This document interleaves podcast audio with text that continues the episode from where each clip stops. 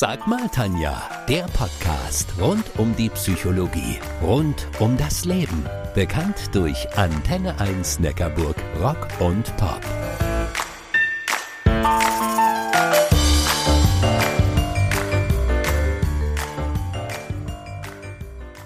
Bald ist es wieder soweit. Die Zeit zwischen den Jahren. Zu keiner anderen Zeit im Jahr fühlen sich die Menschen den magischen Mächten so nahe. Die sogenannten Rauhnächte sind eine Zeit der Stille, eine Schau nach innen, eine Rückschau auf das Alte und eine Vorschau auf das kommende Jahr. Heute rede ich mit Christiane Denzel, Räucherexpertin aus Liptingen im Landkreis Tuttlingen. Ich bin die Tanja Köhler, eure Antenne 1 Neckarburg Rock und Pop Psychologin. Christiane, als ich im Vorfeld zur Sendung ein wenig über dich recherchiert habe, war ich ziemlich beeindruckt. Dir gehört die Bioland-Gärtnerei und Naturkost Breite Wies in Liptingen. Du bist gelernte Gärtnerin, Heilpraktikerin, zertifizierte Kräuter- und Bauernhofpädagogin und Buchautorin.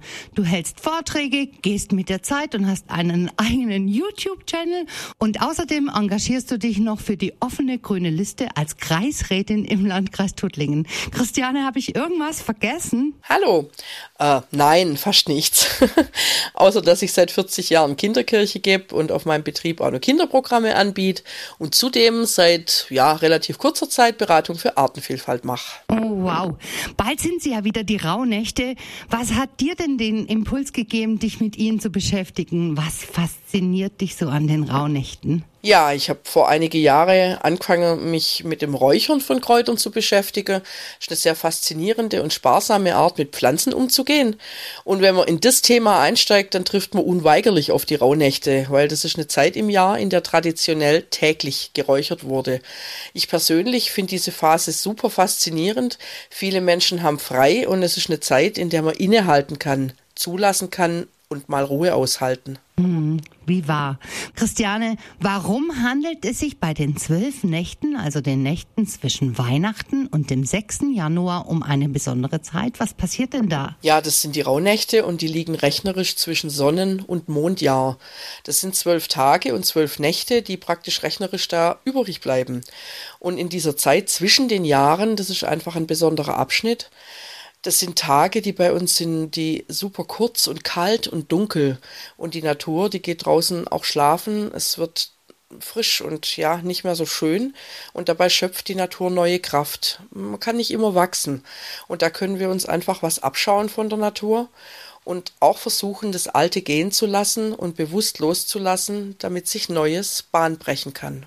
Hm, woher kommt er denn, der Glaube an die Rauhnächte? Äh, der stammt aus vorchristlicher Zeit, als die Menschen kaum künstliches Licht hatten und da nahmen die diese dunkle Phase freilich viel bewusster wahr, als wir das heute tun.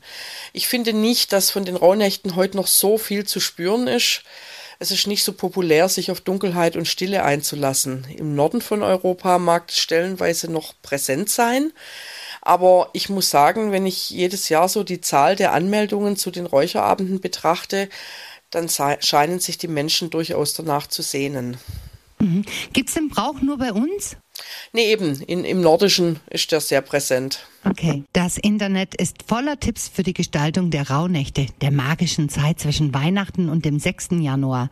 Christiane, ich weiß, es ist eine echte Herausforderung. Aber wenn du 45 Sekunden Zeit hättest, um jemandem zu erzählen, was er in den Rauhnächten tun soll, was würdest du in diese 45 Sekunden reinpacken? Äh, ich würde empfehlen, täglich in der Natur spazieren zu gehen, die Stille hören, kein Gezwitscher, kein Summen und dies ganz bewusst zu erleben. Auch mal die Dämmerung aushalten, ohne das Licht einzuschalten. Sich jeden Abend ein ruhiges Plätzchen suchen. Und bei der ersten Rauhnacht, der Christnacht, da denkt man dann eben vielleicht an den vergangenen Januar und kann sich auch überlegen, was man im kommenden Januar anders machen will. In der zweiten Rauhnacht macht man dasselbe mit dem Februar und immer so weiter, bis man dann die zwölf Nächte durch hat. Währenddessen kann man täglich räuchern, sich eine Kerze anzünden und die Gedanken, die sich dabei aufdrängen, ist schön, wenn man sie aufschreibt. Auch Gefühle, die hochkommen, sollte man unbedingt ernst nehmen. Man kann Gott auch ganz bewusst um Beistand für das kommende Jahr bitten. Mhm. Gibt es etwas, was man in dieser Zeit auf gar keinen Fall tun sollte? ja, früher hätte man gesagt, man darf keine Wäsche waschen und keine Leintücher hinaushängen und sowas. Ich würde heute sagen, dass man sich nicht von Geschäftigkeit, Konsum, buntem Fernsehprogramm und sonstiger Ablenkung vom wirklich Wesentlichen des Lebens trennen lassen sollte. Mhm. Ich habe letztes Jahr zum ersten Mal mich auf die Rauhnächte eingelassen und wäre echt gut beraten gewesen, wenn ich jemanden wie dich zuvor gefragt hätte, wie ich mich denn vorbereiten kann.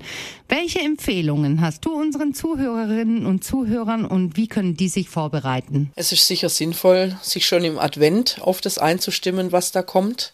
Diese Zeit der Ruhe und Stille weil erst im Weihnachts- und Familientrubel damit zu beginnen, halte ich für schwierig. Ich überlege mir immer schon vorher Ort und Zeitpunkt, wann und wo ich täglich wirklich kurz zur Ruhe finden kann und was ich dazu vielleicht alles brauche. Vielleicht ein besonderes Papier, einen schönen Stift, eine Kerze, und ein paar Räucherutensilien. Die kann man dann bei dir im Laden kaufen, korrekt? Ja, könnte man. Gemeinsam mit Martina Braun bietest du in der Braunwurzhütte in Emmingen-Liptingen Abende zu den Rauhnächten an. Auch in Zeiten von Corona? Ja, also wenn möglich, bieten wir diese auch jetzt an. So gesehen gerade jetzt. Räuchern ist schließlich die älteste Art der Desinfektion.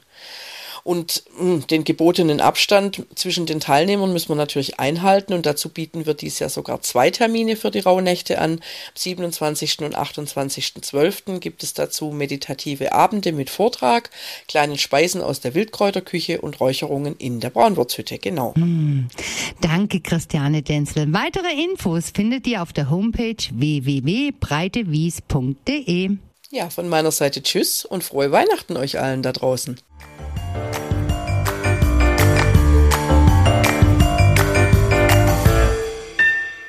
Das war Sag mal Tanja, der Podcast rund um die Psychologie, rund um das Leben. Bekannt durch Antenne 1 Neckarburg, Rock und Pop.